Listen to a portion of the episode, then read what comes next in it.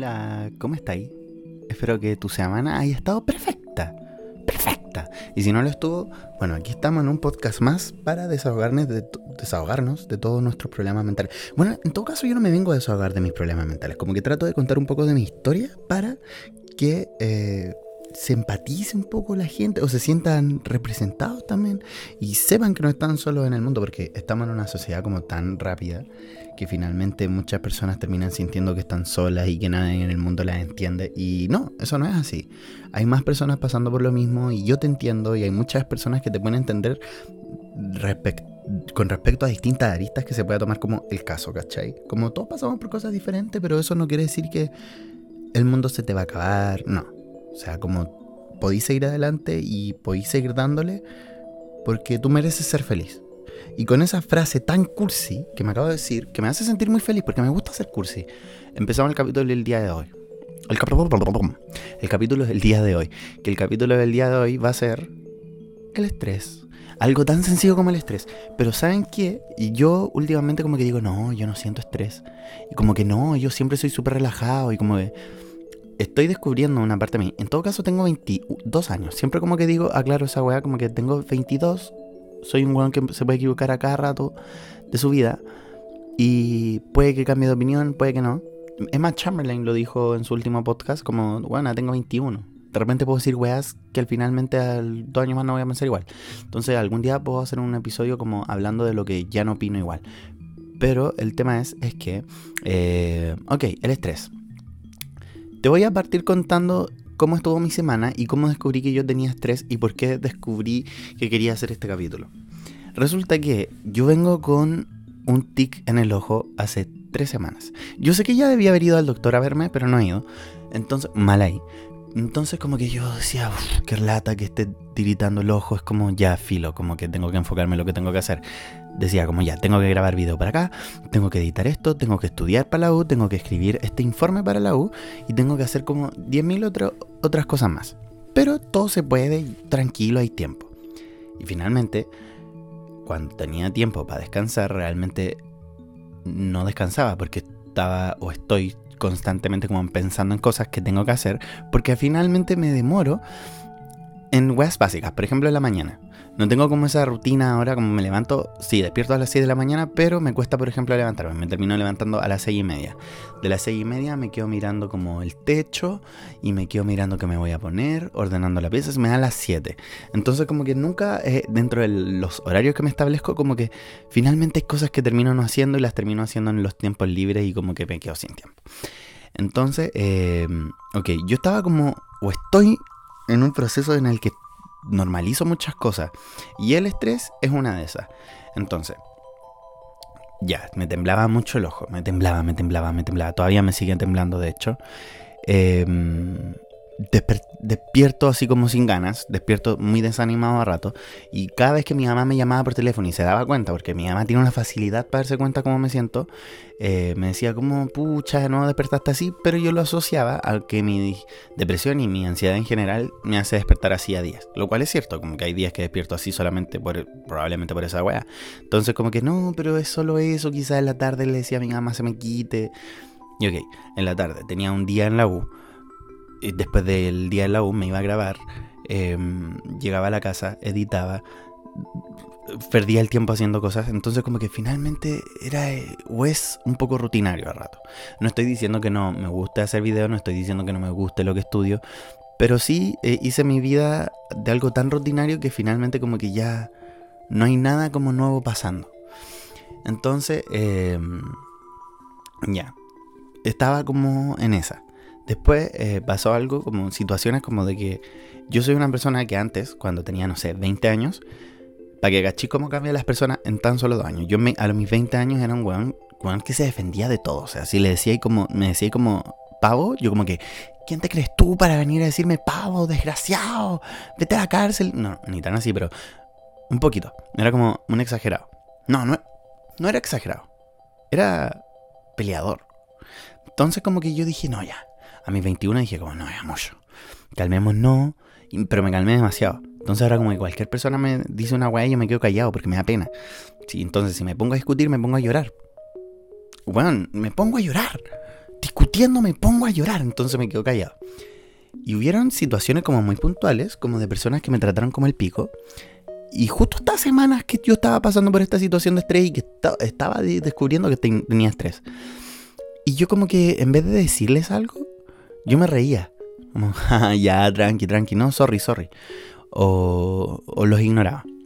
Entonces como que ya después me trataron en verdad. Un día me trataron como el pico, me dijeron hasta weón desagradable.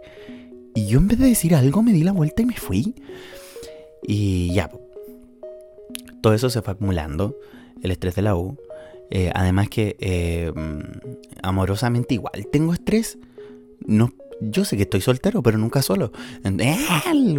No, pero eh, eso igual me genera estrés porque siento como que quiero estabilidad, pero amorosamente es en el lugar que menos la tengo.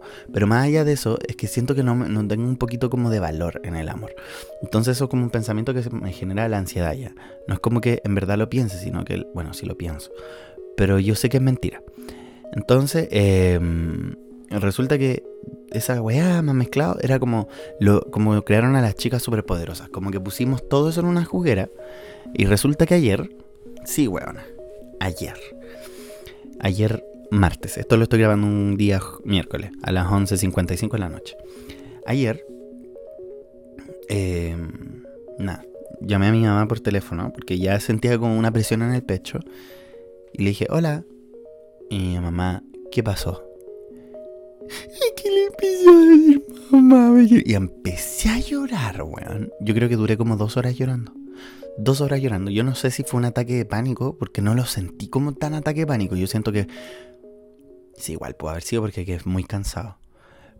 Porque mis ataques de pánico por lo general son como terribles, como que yo no me puedo controlar, pero siento que ahora lloraba, lloraba, lloraba, lloraba, no paraba de llorar. Entonces yo creo que fue más como una crisis de ansiedad, no sé si es crisis de pánico, yo creo que un poquito, no sé, no, no, no fue un poquito, fue como fue crisis o no fue crisis, fue una crisis. Y lloré como dos horas sin parar. Eh, me agarraba la cabeza porque me dolía ya de tanto llorar, era como ya basta, como que porque tengo que pasar todos estos días por la ansiedad, porque ni un día puede ser normal. ¿Por qué? ¿Y por qué? ¿Y por qué? Y buscando respuestas y como que me di cuenta de una cosa, yo no, primero que todo tengo 22 años y no tengo por qué tener la respuesta de todo.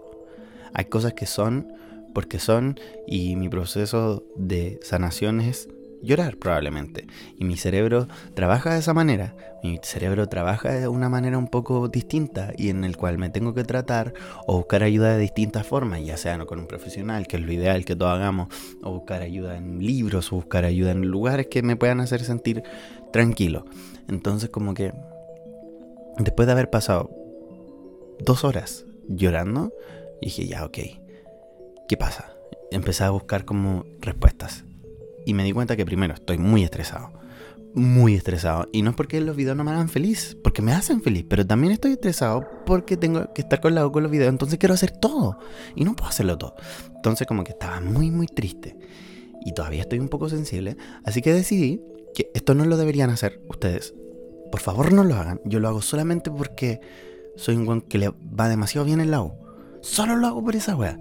Si me fuera como el hoyo, por seguro que no lo hice, no lo haría. Eh, no, decidí no ir a la U esta semana eh, porque estoy muy triste. Entonces fui además fue muy raro porque tuve todos estos días de descanso de Halloween y no como que no descansé porque además estoy homesick, que eso significa que extraño mi casa, extraño mi familia, extraño estar en mi campo. Y al estar en ese estado como que yo solo quería volver a mi casa. Y ayer lloraba además porque quiero estar en mi casa con mi familia y poder abrazar a mi familia, a mi mamá, a mi papá. Y no he podido. Entonces como que finalmente dije, ya, esta semana no voy a, la, no ir a la U y me voy a prestar atención a mí. Me voy a dedicar a meditar un poco, a relajarme un poco, a consentirme un poquito, también a leer, a, alejarme un poquito de la pantalla para así poder hacer los videos con mayor libertad. Entonces como es un todo, que finalmente eh, explota por una serie de cosas que uno va tapando. Y ese es el problema cuando tú no hablas los problemas, que te vaya acumulando, te vaya acumulando, acumulando, acumulando tanto que explotáis. Y yo soy una persona que últimamente se ha transformado en una persona que guarda mucho. Yo no era así. Lo cual es muy raro porque yo hablo mucho de mis sentimientos y como me preguntan, Dani, ¿cómo estás? ¿Bien o mal? Pero ahora ya no cuento nada. Es como... La respuesta es casi que automática, ¿bien? Es como no, qué weá, culiado. Es como que yo en verdad yo digo como ya, weón, tenéis que ser más tranqui, tenéis que estar contando qué cosas te pasan porque la gente no es adivina. Pero no sé, siento que también pasan tantas cosas. Tantas cosas como que me, generaron estrés. Y como que ahora haciendo el podcast, de hecho, voy descubriéndolo. Por ejemplo, una de las cosas que me tenía súper achacado, triste, era que, por ejemplo, la Javi está pololeando, lo cual está súper bien. O sea, está pololeando, está haciendo su vida y todo bien. Pero yo me vine a vivir con ella. Entonces, ahora no la veo. De hecho, no la veo como hace dos, tres semanas. Creo que dos semanas. Y para mí un poco frustrante el hecho de saber que mi roomie no me pesca y que mi mejor amiga no me pesca porque está pololeando. Pero no la culpo, ¿cachai? No la culpo. Yo soy el responsable de mis emociones. Pero esa weá me tenía muy como, uy, me siento solo, quiero irme a mi casa, como...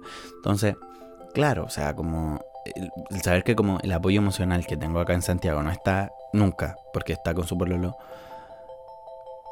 Y esto ya viene siendo como de harto rato, ¿cachai? Como que no, no está en ni un aspecto como de mi vida actualmente, como que trato de hacer sentir que está, trato de hacerla sentir como que somos muy cercanos, porque realmente lo somos, pero así son las cosas. Así son las cosas. A veces tomamos distintos rumbos porque estamos en distintas cosas y está bien. Pero mi mente, que es la responsable de las cosas que yo siento, porque la única persona que es responsable por las cosas que siento soy yo, ahora, yo tengo esa responsabilidad. Yo soy el responsable de eso. Porque entiendo que hay personas que pasan por situaciones muy violentas que realmente ellos no tienen la culpa de sentir eso que sientan. Pero yo, en mi situación, yo creo que yo soy el responsable de lo que estoy sintiendo ahora. Entonces tengo que hacerme cargo y tengo que buscar la manera de sanarme y de cuidarme. Es como, yo una vez vi cómo se cuidaba un rollito de sushi. Creo que he dado ese ejemplo 10.514 veces. Como, toma tu rollito de sushi, enróllalo. Y hazlo con mucha delicadeza para que no se desarme. Y esa va a ser la única forma en que vas a poder estar tranquilo. Después te lo comes. Y eso significa que hiciste a alguien feliz. O te hiciste a ti feliz. Porque te comiste siendo sushi. Y fuiste feliz. Qué metáfora más buena, pero efectivamente, eh, cuídate como un rollito de sushi. Porque el día de mañana, si no te cuidáis, y así el sushi con un pedazo de papel, no va a ser lo mismo. Tenéis que cuidarte de la manera correcta. Entonces, dado ese ejemplo del sushi, tips para el estrés, no tengo muchos. Los típicos. Parar. Parar poquito a poquito, como tomarte días, como ya, ok, he estudiado mucho, hoy descansamos. Hoy no vamos a mirar el celular. Hoy no vamos a mirar redes sociales el estar alejado de las redes sociales creo que puede ser una muy buena opción. Y no, no para siempre, o sea, no es como me voy de las redes sociales. No, es como hacer un uso adecuado de ellas. Y de vez en cuando desaparecer un poquito de las redes sociales, el no publicar cosas, el no estar tan pegado en el celular. Si no es como desaparecer de las redes sociales, no estar tan pegado en el celular, o sea, reducir tus horas. Em, más allá de las redes sociales, también, no sé, eh, meditar, escuchar un podcast, leer, pintar, hacer cosas fuera de lo, de lo cotidiano. Porque el celular finalmente lo usamos mucho y vivimos en otro mundo. O también ya después cuando estés como en tu momento ya de desestrés total, ve una serie, ve tu youtuber favorito, que yo sé que eso necesita a veces usar el celular. Pero cuando ya sentáis que tenía el control de eso, ¿cachai? Cuando sentáis que estáis perdiendo un poquito el control de todo, como desconectate un poco. Eh, es lo ideal. Finalmente, a veces ni siquiera necesitamos amigos como para salir de estas etapas de estrés. Nos necesitamos a nosotros mismos en esto. A los amigos los necesitamos para hacer un aporte, un soporte. Pero para salvarnos no necesita, para salvarnos no necesitamos nosotros mismos. Así que amigos son soporte, salvación somos nosotros. Que nos quede muy claro eso. Y siempre que, de hecho hay una frase muy cliché como que dice como, esta gente me salvó. Yo creo que la gente te ayuda, Pero quien se salva y quien te salva realmente siempre vas a ser tú. Porque si no fuera porque tú tuviste esa fuerza de voluntad, no hubiera sido posible. Así que, cada vez que se enfrenten a una situación de estrés, respiren profundo y protéjanse. No pongan un escudo, no oculten sus emociones, pero cuídense. Tomen responsabilidad, descansen, respiren. Y si no tienen tiempo, traten de buscar esos pequeños espacios para su tranquilidad. Nosotros sabemos qué espacios son, nosotros sabemos en qué momento, entonces búsquenlos. No están solos.